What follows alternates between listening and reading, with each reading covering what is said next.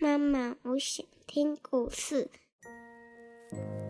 亲爱的小宝贝，你现在可以用你舒服的姿势躺下，眼睛轻轻的闭上，让苹果妈妈一天说一个故事，陪你进入梦乡。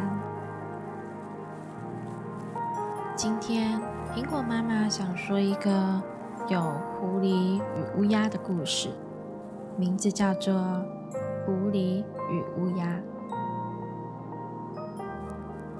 乌鸦弄到了一小块奶酪，叼着它停到了树上。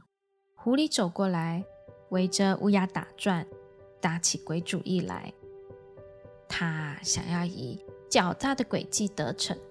多么优美的乌鸦呀！他惊呼起来，拜倒在他那完美的体态和光洁的羽毛。哦，假如他的声音配得上她的美貌，那么她将当之无愧被尊称为群鸟的女王。他只是虚情假意的这样说，乌鸦却急于证明自己并非虚有其表。他马上张开嘴巴。大声的唱起歌来，同时啊，在他张开嘴巴的时候，丢了嘴里的那一块奶酪。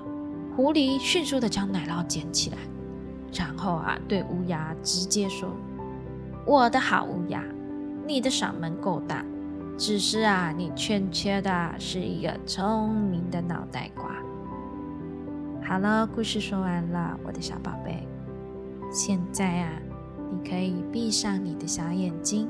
做个甜甜的美梦了，明天又将会是美好的一天。